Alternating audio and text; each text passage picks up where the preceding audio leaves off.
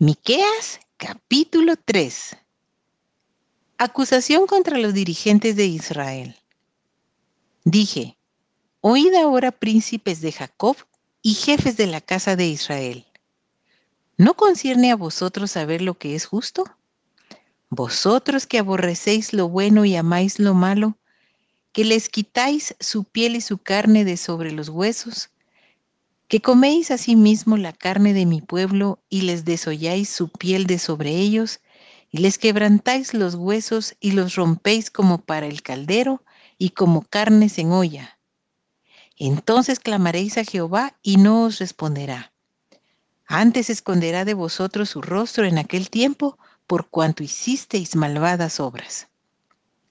Así ha dicho Jehová acerca de los profetas que hacen errar a mi pueblo y claman, paz cuando tienen algo que comer y al que no les da de comer proclaman guerra contra él.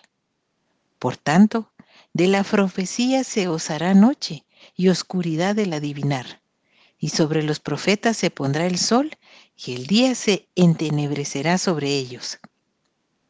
Y serán avergonzados los profetas y se confundirán los adivinos, y ellos todos cerrarán sus labios porque no hay respuesta de Dios. Mas yo estoy lleno de poder del Espíritu de Jehová y de juicio y de fuerza para denunciar a Jacob su rebelión y a Israel su pecado.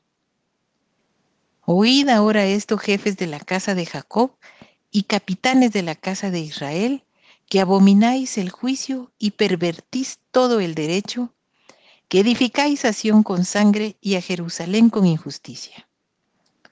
Sus jefes juzgan por cohecho y sus sacerdotes enseñan por precio, y sus profetas adivinan por dinero. Y se apoyan en Jehová diciendo, ¿no está Jehová entre nosotros? No vendrá mal sobre nosotros.